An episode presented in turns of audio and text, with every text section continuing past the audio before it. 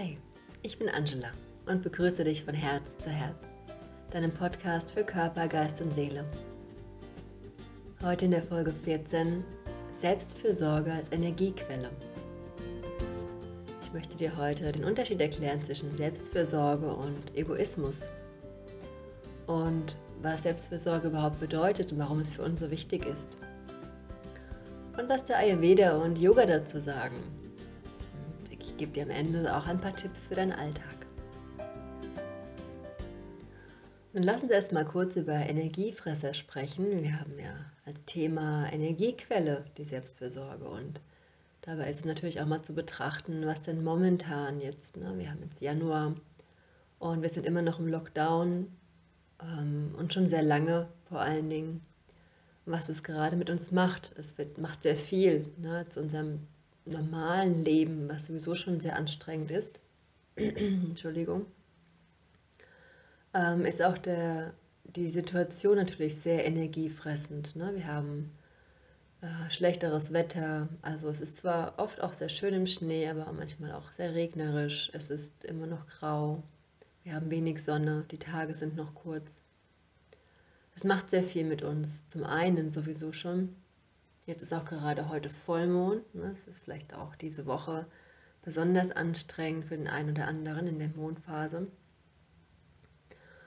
Dann kann es vielleicht auch sein, dass du beruflich sehr viel zu tun hast, ähm, zusätzlich dazu, dass du vielleicht im Homeoffice bist, mit der ganzen Familie, die ja noch im Homeschooling sind. Also du hast vielleicht deine eigene Arbeit zu machen, deinen Haushalt zu führen, dann die Kinder im Homeschooling zu betreuen was ich jetzt gelernt habe, auch nicht immer so einfach ist, ähm, da auch technisch da sehr, sehr viel Schwierigkeiten wohl sind.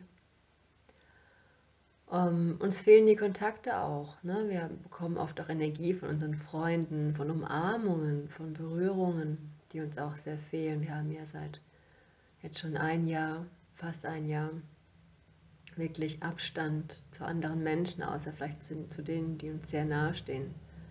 Und es macht auch sehr viel mit einem. Das habe ich letztens auch zu meinem Mann gesagt und da kam dann die Idee auch mit der Partner-Thai-Massage online für, das, für den Valentinstag, um einfach so ein bisschen auch wieder Massage nach Hause zu bringen. Ne? Es ist so, es ist so, ähm, es fehlt so ein bisschen, ne? mal zum Masseur zu gehen, sich anfassen zu lassen, mal die Muskeln zu entspannen. Das ist einfach auch etwas Wichtiges für Erholung. Und deswegen dachte ich mir, ich spreche heute mal über Selbstfürsorge, weil es einfach wichtig ist, gerade auch jetzt in der Zeit, wo wir wirklich zusätzlich zu unserem normalen Alltag noch so viel on top bekommen haben.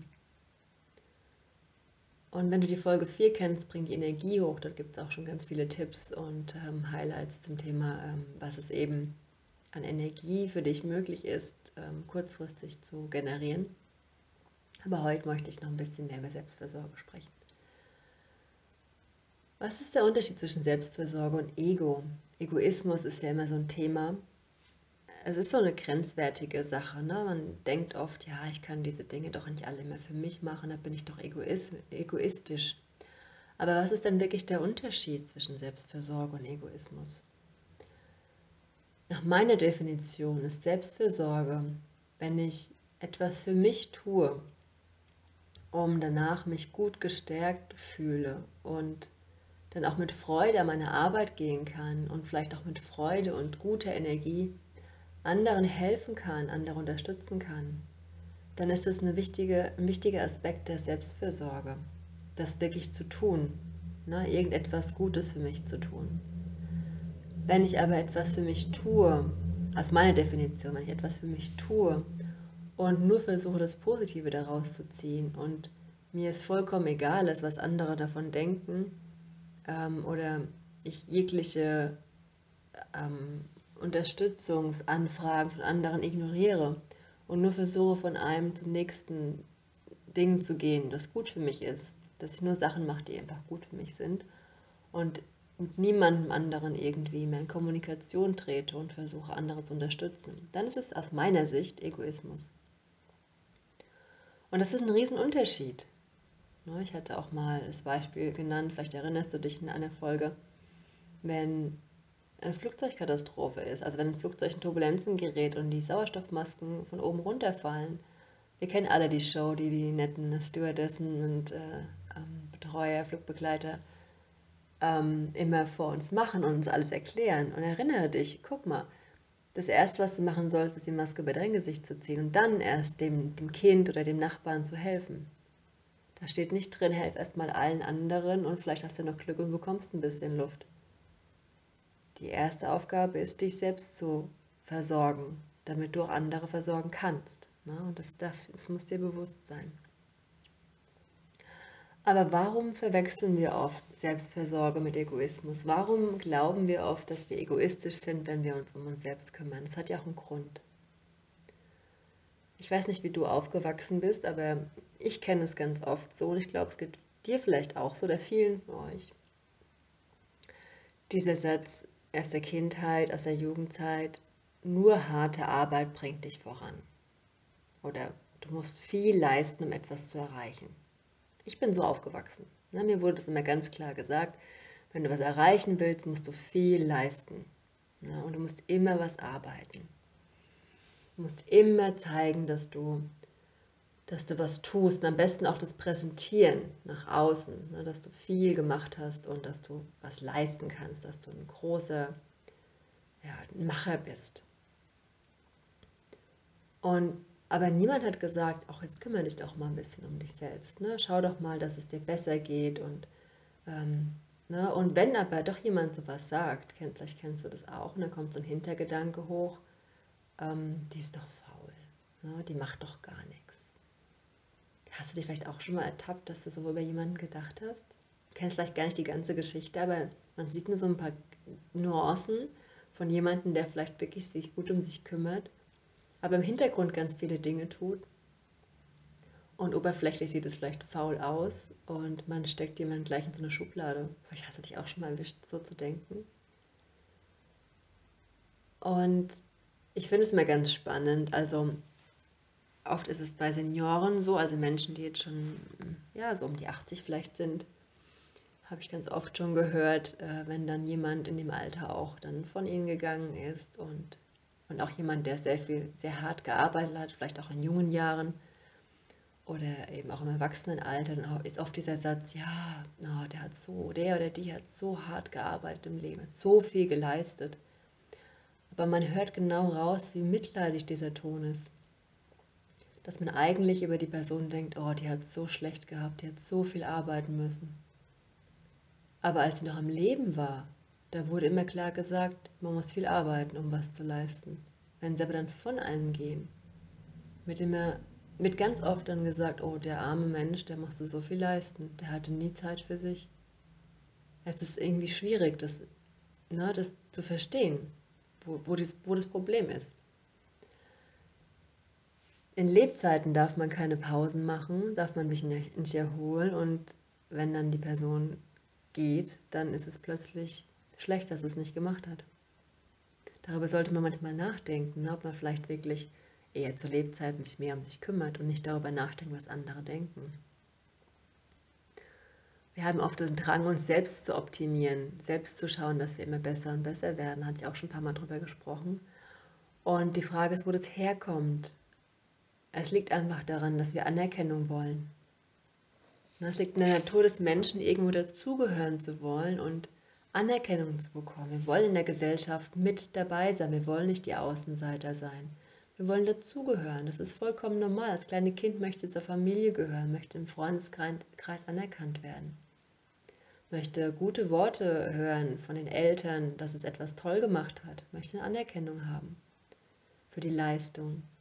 Das ist absolut normal. Aber irgendwo ist die Frage, wann, hört, wann sollte das aufhören? Oder bis wohin sollte das gehen, diese Anerkennung? Was ist denn wirklich wichtig? Ich habe noch ein anderes Beispiel für dich. Vielleicht hast du in deinem Kollegenkreis oder vielleicht in einem Bekanntenkreis jemand, der mal ein Sabbatical gemacht hat. Das war mal so eine Zeit lang, da war das richtig trendy vor vielen Jahren, wo wirklich jeder Sabbaticals gemacht hat.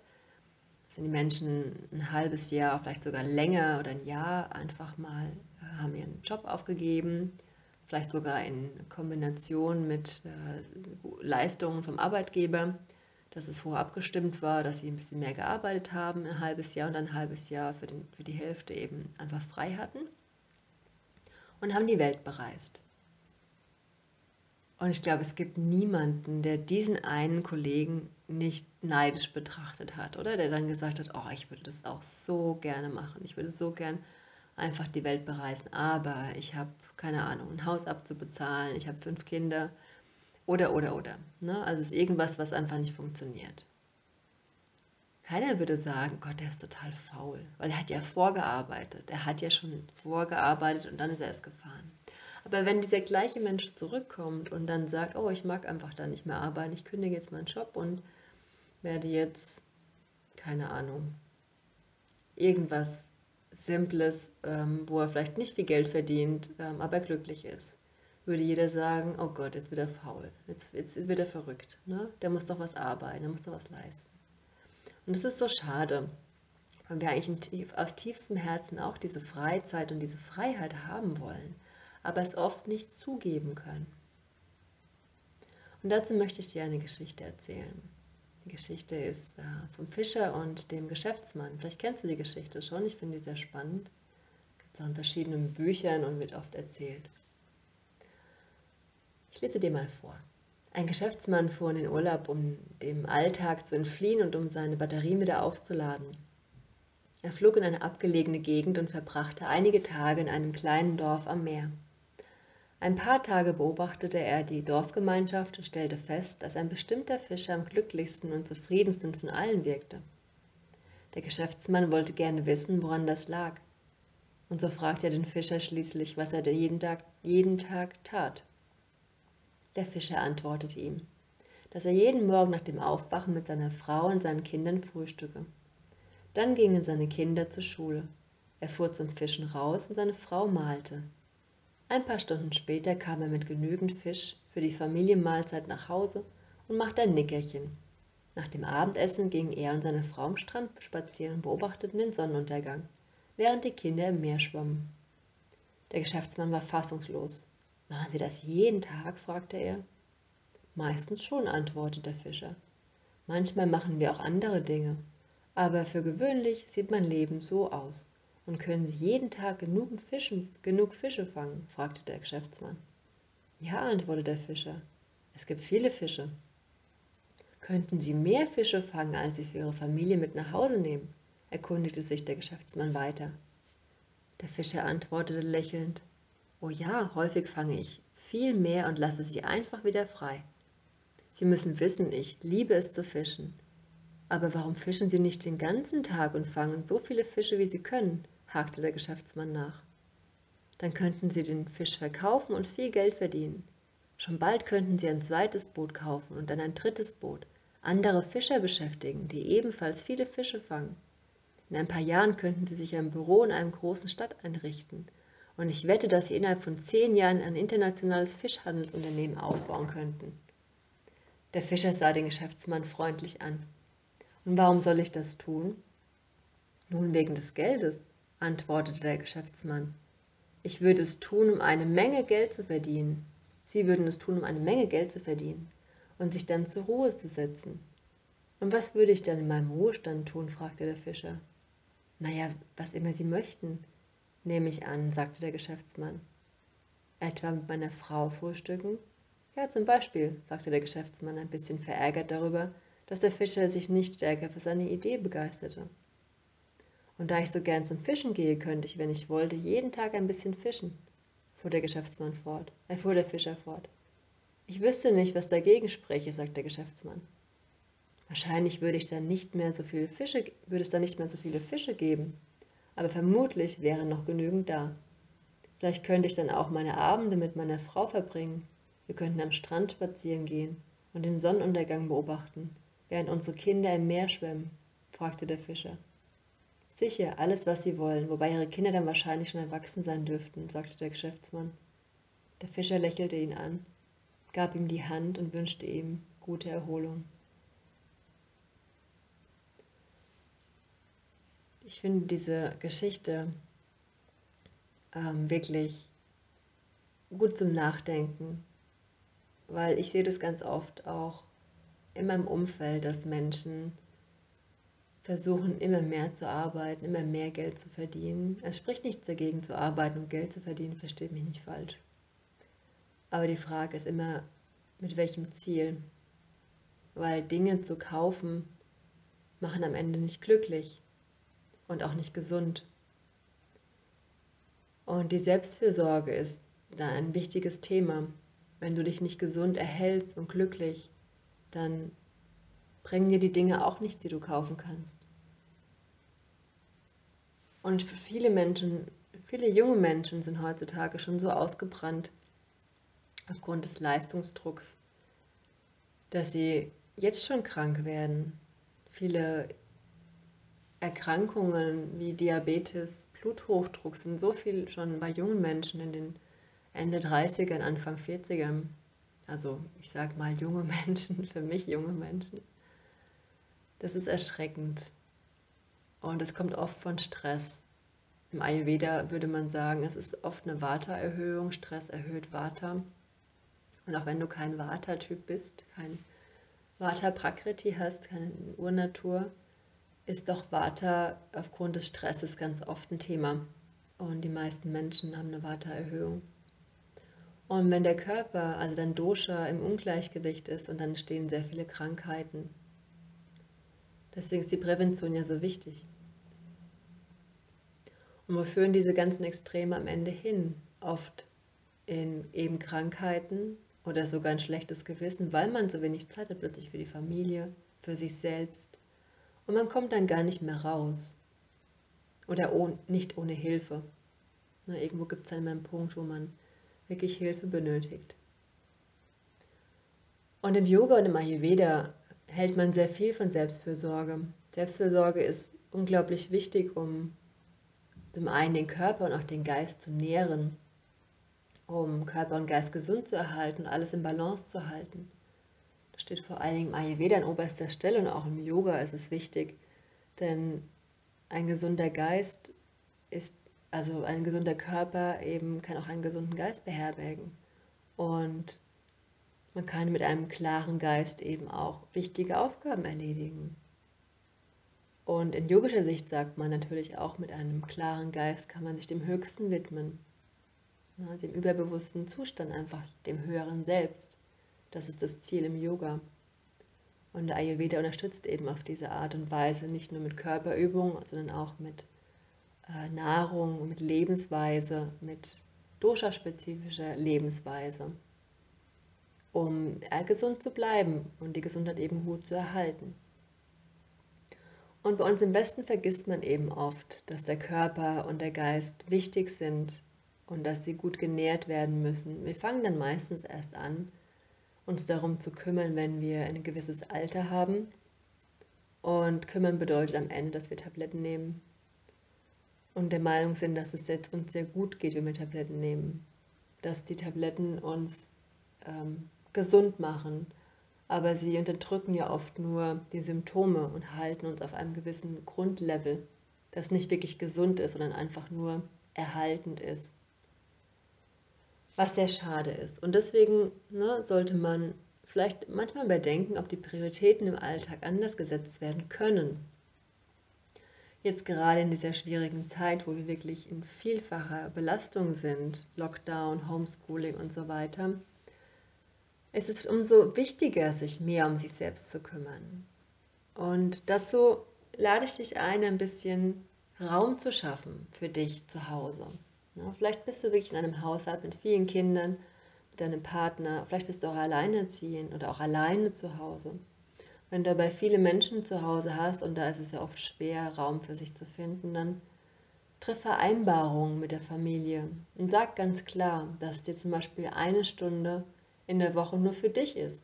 Ganz alleine. Also wirklich zum Beispiel, indem du ein heißes Bad nimmst und auch die Tür zuschließt, dir eine schöne Musik anmachst, eine Kerze anzündest, vielleicht ein bisschen Duftöl, ein bisschen Lavendel ins Badewasser, um dich zu entspannen, beruhigende Musik und diese Stunde auch wirklich genießt und auch den Duft aufnimmst, tief atmest. Das ist auch ganz wichtig. Oder du gönnst dir jeden Tag vielleicht 20 Minuten Spaziergang. Das sind 20 Minuten an der frischen Luft. Auch wenn das Wetter nicht perfekt ist, dennoch ist das Licht draußen auch wichtig für dich. Vielleicht, wenn du im Homeoffice bist, kannst du die Mittagspause nutzen, mal einen kurzen Spaziergang zu machen, statt vielleicht am Bildschirm zu essen. Das ist ja auch etwas, was wir uns ganz oft angewöhnt haben, vielleicht wenn wir auch alleine sind und nicht in der Gruppe essen, dass wir einfach das Mittagessen vor dem Bildschirm zu uns nehmen. Das ist nochmal ein Stressfaktor. Aus ayurvedischer Sicht sagt man, du musst das Essen auch wahrnehmen. Du musst es auch sehen, dass der Körper auch weiß, dass er jetzt isst. Und man sagt ja auch bei uns, das Auge isst mit. Das hat natürlich einerseits den Sinn, dass du die, die Farben siehst ne? und die, die, das Angerichtete, was sehr schön ist und einfach auch so ein bisschen Lust auf Essen macht. Aber andererseits ist es auch für die Sinne wichtig, für dein Gehirn, dass dein Gehirn die Augen dorthin richtet auf die Aufgabe, die, die du zu tun hast. Das heißt, wenn deine Augen auf den Bildschirm gerichtet sind, aber deine Hand-Mund-Koordination was ganz anderes macht, dann weiß dein Auge und dein Gehirn nicht wirklich, dass jetzt gleich verdaut werden muss. Die Verdauung ist dadurch schlechter, wenn du nicht deine Augen auf dein Essen richtest. Was kann dir noch helfen im Alltag, außer vielleicht ein heißes Bad und ein schöner Spaziergang? Meditation. Meditation ist ein sehr, sehr wichtiges und hilfreiches Instrument, um dich jeden Tag in eine gute, gute Basis zu führen, einen guten, den Tag gut zu starten. Normalerweise empfehle ich ja immer morgen zu meditieren, je früher, desto besser. Die frühen Morgenstunden sind am besten dafür geeignet, also vor 6 Uhr, um auch den, den klaren Geist zu erhalten. Aber ich verstehe natürlich, dass einfach der Lebenstag und der Alltag nicht für jeden ähm, möglich ist, so früh aufzustehen und zu meditieren. Vielleicht bist du eher ein Abendmensch, dann nutze doch die Abendzeit, um vor dem Schlafengehen zu meditieren. Das heißt, wenn du vor dem Schlafengehen nochmal dich zehn Minuten auf ein Kissen oder auf einen Stuhl setzt und deinen Atem beobachtest oder vielleicht auch angeleitet meditierst, da kannst du dir die Folgen 6 bis 8 nochmal anhören. Das sind drei angeleitete Meditationen von mir. Ähm, es würde dir auch helfen, eben gut in einen Schlaf zu gehen. wenn du gut schläfst, bist du auch gut erholt am nächsten Tag. Das ist auch eine Form von Selbstfürsorge, gut zu schlafen. Ne? Und vielleicht eben auf Basis einer Abendmeditation. Im Ayurveda unterstützt man den Körper auch sehr gut nährend mit Ölen. Ne? Es gibt dafür extra medizinierte Kräuteröle im Ayurveda, die auch dosha-spezifisch abgestimmt sind, aber man kann auch einfach zum Beispiel Sesamöl nehmen. Warmes Sesamöl, also ein bisschen angewärmt in der Flasche und dann den ganzen Körper einölen. Ein bisschen einziehen lassen am Morgen, vielleicht ein paar Minuten und dann wirklich unter der Dusche auch abwaschen mit Seife. Und dieses Ölen ist nicht nur dazu da, um die Haut irgendwie schön zu machen, sondern das Öl nährt den Körper im Gewebe. Ne? Das der Ayurvedi, der ölt von außen und von innen. Ne? Der nimmt über die Nahrung sehr viel Öl zu sich und eben auch von außen, um das Gewebe schön zu ölen. Und je nachdem, welches Öl du nutzt, hat es verschiedene Wirkstoffe für ähm, die Haut, für die Knochen, für die Muskeln, ne? für das ganze Gewebe im Körper. Und es kann sehr beruhigend sein. Zum Beispiel, wenn du einen hohen Vata-Anteil hast, eine Vata-Störung, ist dann Vantadam-Teiler ein sehr schönes Öl, um diese Harmonie wieder zu schaffen und Vata zu reduzieren. Es riecht ein bisschen wie Maggi, diese Kräutermischung. Ähm, ist ein bisschen gewöhnungsbedürftig, aber es tut wirklich sehr gut, um den Körper ein bisschen zu beschweren und zur Ruhe zu kommen. Und wenn du jetzt schon länger meinen Podcast hörst, weißt du, der heißeste Tipp für mehr Selbstversorgung im Alltag ist Atmen. Ich liebe Atmen. Atmen ist so wichtig. Und deswegen dachte ich mir, wir machen jetzt nochmal eine Atemübung zusammen, die du jetzt einfach mit mir machen kannst, ohne großen Aufwand. Nur um dir auch zu zeigen, dass es ganz einfach ist, im Alltag mal zwischendurch eine Atemübung einzubauen, um dein Prana wieder zu kontrollieren. Pranayama, eben die Kontrolle des, des Lebens, der Lebensenergie. Und das kannst du einfach so machen, ohne irgendwelche speziellen Voraussetzungen oder irgend einen speziellen Raum oder Sitzübung dazu. Wenn du also jetzt Gelegenheit hast, dann bleib einfach so sitzen, wie du bist, auf deinem Stuhl, auf deinem Kissen, auf der Couch, wo auch immer, und schließ deine Augen einen Moment. Dann spüre erstmal, wie der Atem durch deine Nase einfließt in den Bauch und durch deine Nase wieder rausgeht und dein Bauch sanft zurück zur Wirbelsäule fließt. Deine Einatmung füllt sich der Bauch und mit der Ausatmung leert sich der Bauch ganz entspannt und ruhig. Und dann möchte ich mit dir die quadratische Atmung üben. Dazu atme vier Sekunden ein. Halte vier Sekunden die Luft an. Atme vier Sekunden aus. Vier Sekunden anhalten. Einatmen. Anhalten. Ausatmen.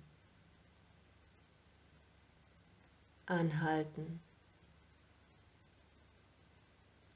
Einatmen.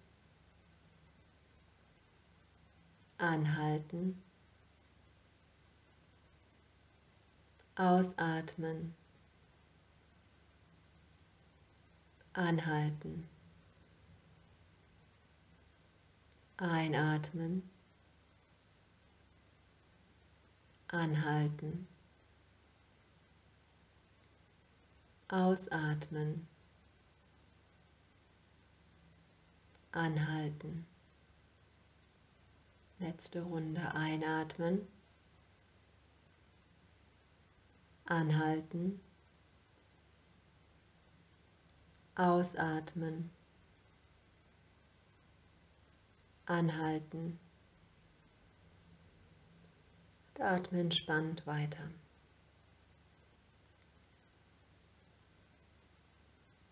Das macht was mit einem, oder?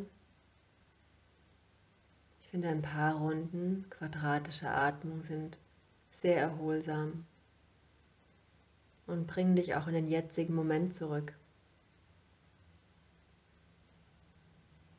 Denn Selbstfürsorge ist auch im Hier und Jetzt zu leben und nicht die ganze Zeit nur die Zukunft zu planen oder sich über die Vergangenheit zu ärgern, zu reflektieren.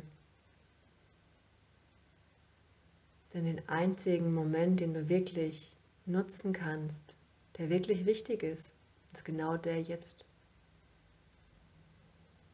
Und immer wenn du das Gefühl hast, dass dir alles zu viel ist oder dass du das mehr Raum für dich brauchst, dann und du hast vielleicht keine Zeit, ein Bad zu nehmen oder einen Spaziergang zu machen oder dich einzuölen, dann nimm dir einen Moment Zeit und übe die quadratische Atmung. Es dauert wirklich nur zwei Minuten, vielleicht drei. Und die Zeit hast du sicher.